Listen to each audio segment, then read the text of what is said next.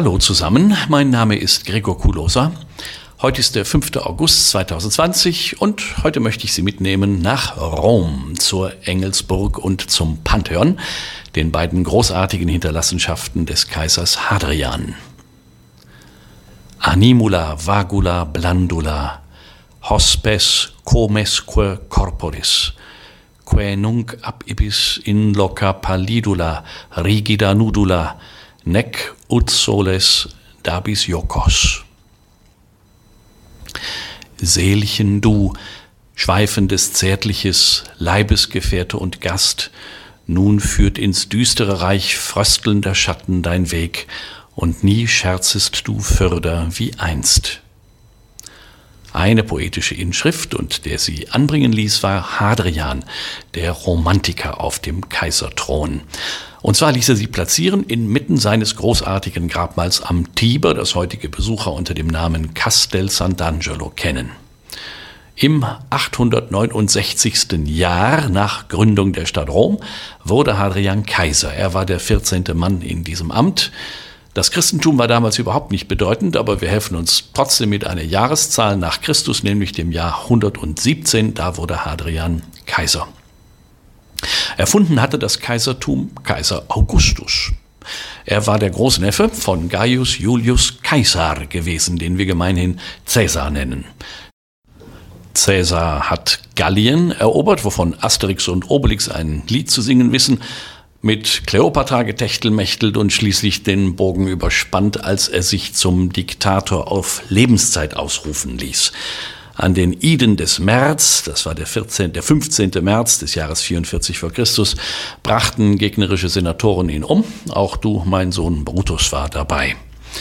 Seinen Großneffen Octavian hatte Caesar per Testament zum Sohn adoptiert und als solcher ernannte sich fortan wie sein ermordeter Onkel Gaius Julius Caesar. Als solches eroberte der kleine pickelige 19-Jährige in einem jahrzehntelangen mörderischen Krieg die Alleinherrschaft und hat dann nicht den Fehler seines Onkels gemacht, nämlich königlich und hochherrschaftlich aufzutreten. Bloß keinen mehr provozieren, hat er sich gedacht und behauptete fortan, dass er eigentlich nur Privatmann sei, höchstens der Erste unter den gleichen. Und diese List ist gelungen, äh, indem der Cäsar Neffe behauptete, es gebe noch immer die Republik und alle so taten, als ob sie das glaubten, konnte sich eine paradoxe Form der Herrschaft entwickeln. Ein Militärdiktator, der Hunderttausende von Menschenleben auf dem Gewissen hatte, der spielte den guten Onkel. Die Senatoren spielten Senat, es gab Konsuln, die Konsul spielten äh, und alle anderen Ämter auch, aber alle wussten, wo der Hammer hing. Immerhin hatte der Cäsar Neffe für Frieden gesorgt, worüber alle, die noch lebten, beglückt waren, und so wurde der kleine Pickelige Unterdessen, unterdessen war er bereits 39 Jahre alt zum Augustus ausgerufen. Heute ist August ein Name. Das war der aber ursprünglich gar nicht. Vielmehr hieß Augustus ursprünglich sowas wie der Erhabene, ein Wort aus den Sphären der Religion. Und mit diesem Titel wurde Augustus quasi heilig gesprochen. Das war 27 vor Christus, da lebte der aber dann noch eine Weile. Seine Nachfolger, die Nachfolger des Augustus, führten in der Folge diesen Titel selbst und auch der Name des Onkels des ersten Kaisers, nämlich Caesar, damals vermutlich ausgesprochen Kaisar, wurde Teil des Kaisertitels. Grundsätzlich hieß ein Kaiser also erstmal Imperator, Kaiser Augustus und dann kam der eigentliche Name, unter dem wir gemeinhin heute einen Kaiser kennen, Kaiser Trajan beispielsweise unter dem das Römische Reich seine größte Ausdehnung erlangte, der hieß vollständig Imperator Caesar Nerva Trajanus Augustus. Jetzt habe ich auch wieder die Kurve gekriegt zu Hadrian, denn Hadrian konnte Trajan beerben. Um den Herrscherwechsel möglichst glatt laufen zu lassen, hatten hatte der Vorvorgänger Nerva den General Trajan adoptiert, wenige Monate vor seinem Tode und damit eine Tradition begründet, die auch Hadrian an die Macht bringen sollte. Allerdings wollen böse Zungen wissen, dass Hadrian die, äh, dass Trajan die Adoptionsurkunde für Hadrian erst nach seinem eigenen Tode unterschrieben hatte. Das mag verstehen, wer will. Viele Zeitgenossen damals hatten diese postmortale Adoption auch nicht verstanden und deshalb rebellierte der Senat zunächst gegen den neuen Kaiser.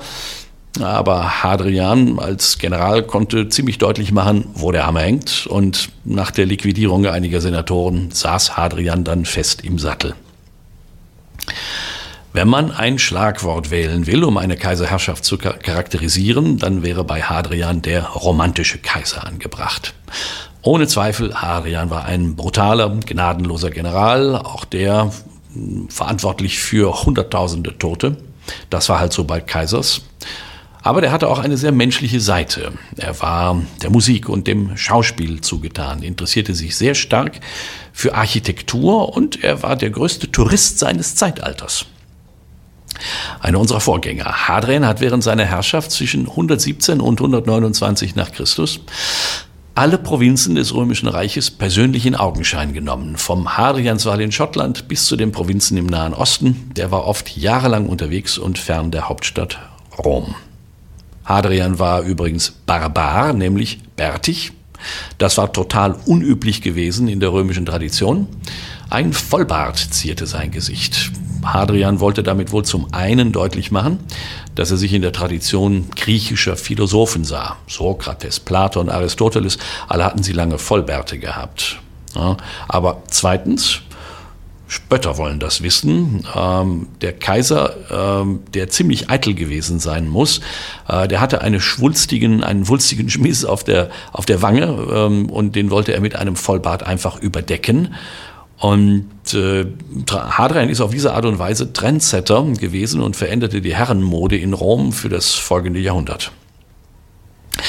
Jetzt wird es Zeit für den Namen Antinoos. Er ist nicht von Hadrian zu trennen, Antinoos muss ein hübscher Knabe gewesen sein, kam aus einer Stadt etwa 250 Kilometer östlich des heutigen Istanbul. Damals nannte sich die Gegend Bithynien. Für Hadrian muss das lieber auf den ersten Blick gewesen sein. Für die nächsten sechs, sieben Jahre wich ihm Antinoos nicht von der Seite auf all den Reisen, die der Kaiser unternahm und bei Hof und so weiter. Aber diese schöne Love Story war zu schön, um zu dauern. Im Jahre 130 nach Christus stürzte Antinoos vor den Augen Hadrians in den Nil und ertrank. Und man weiß nicht wieso und weshalb, aber genau deshalb sprossen schon damals Legenden aus dem Boden. Bei einem Besuch beispielsweise eines Orakels ein paar Tage zuvor hatte, so heißt es, der Kaiser geweissagt bekommen, er müsse sein Kostbarstes verlieren, um ein langes Leben zu gewinnen. Und Antinoos sei klar gewesen, dass er selbst der kostbarste Besitz des Kaisers sei und hätte so durch den Opfertod seine nicht gelebten Jahre denen des Kaisers hinzugefügt. Hadrian hat den Knaben um acht Jahre überlebt, so viel hat es offensichtlich nicht geholfen. Hadrian hat den Antinoos sofort nach dessen Tod zu den Göttern erhoben. Unzählige Marmorbüsten des Antinoos zierten Altäre im gesamten römischen Reich. So schön muss Liebe sein.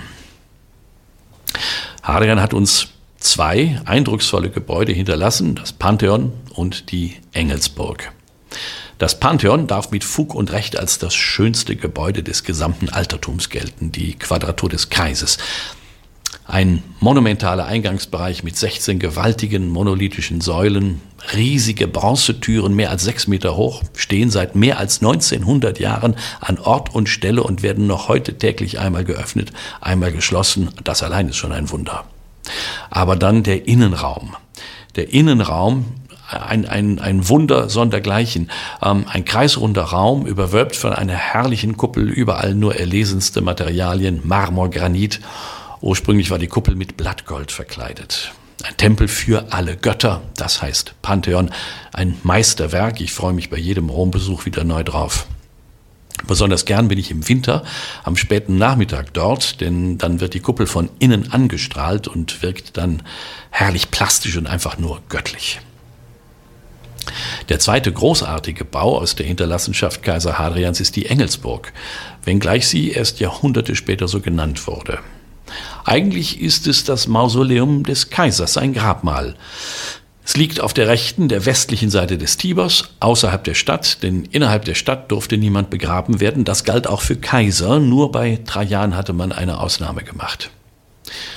Auch das Hadriansgrab ist auf kreisrundem Grundriss ein Zylinder und es hat nur einen einzigen Eingang. Es ist sehr massiv errichtet mit meterdicken Mauern. Und diese beiden Fakten führten dann dazu, dass das Grab später zu einer innerstädtischen Festung gemacht wurde. Und über die Jahrhunderte errichteten viele Päpste hoch oben auf dem Grab luxuriöse Räumlichkeiten, in denen es sich auch längerfristig leben ließ, wenn gerade wieder mal die Römer selbst oder ausländische Heere den Papst zur Flucht in die sicheren Mauern des Castel Sant'Angelo gezwungen hatten. Hadrians Entwurf ist wunderschön. Über den Tiber führt die Engelsbrücke. Damals schon, auch die wurde von Hadrian erbaut, nur ohne die Engel, die sind von Bernini und kamen 1500 Jahre später. Und auch ohne Engel galt die Brücke in der Antike als die eleganteste Brücke der Welt. Direkt aus der Innenstadt, über den Tiber und direkt auf den einzigen Zugang zum Mausoleum. Und dann, auch das ist enorm elegant, führt von dort eine Rampe durch die Wand des Zylinders, kreisförmig aufsteigend in einer Runde ein Stockwerk hinauf zur eigentlichen Grabkammer. Sehr elegant. In der Grabkammer gibt es heute außer den Mauern nichts mehr aus der Antike zu sehen. Quer durch die Kammer hat ein Papst eine fette Rampe bauen lassen, um dem Kaiser aufs Dach zu steigen. Das kann man heute noch und hat dann einen Superblick direkt auf den Petersdom, auf das römische Dächermeer, zum Kapitolshügel, zum Gianicolo-Hügel, wo jeden Tag um 12 Uhr mittags ein Kanonenschuss abgefeuert wird, um den Papst daran zu erinnern, dass er nicht mehr Bürgermeister von Rom ist, zum Aventinshügel mit der großartigen Kirche Santa Sabina und so weiter. Von den Zinnen der Engelsburg, so wollte es Puccini, stürzte sich Tosca zu Tode. Und in der Grabkammer, ein Stockwerk drunter, fanden sich auch die anfangs von mir zitierten lyrischen Zeilen, vermutlich vom poetischen Kaiser Hadrian persönlich gedichtet, ein Farewell. Animula, vagula, blandula, hospes, comesque corporis, que nunc ab ibis in loca pallidula, rigida nudula, nec ut soles dabis jokos.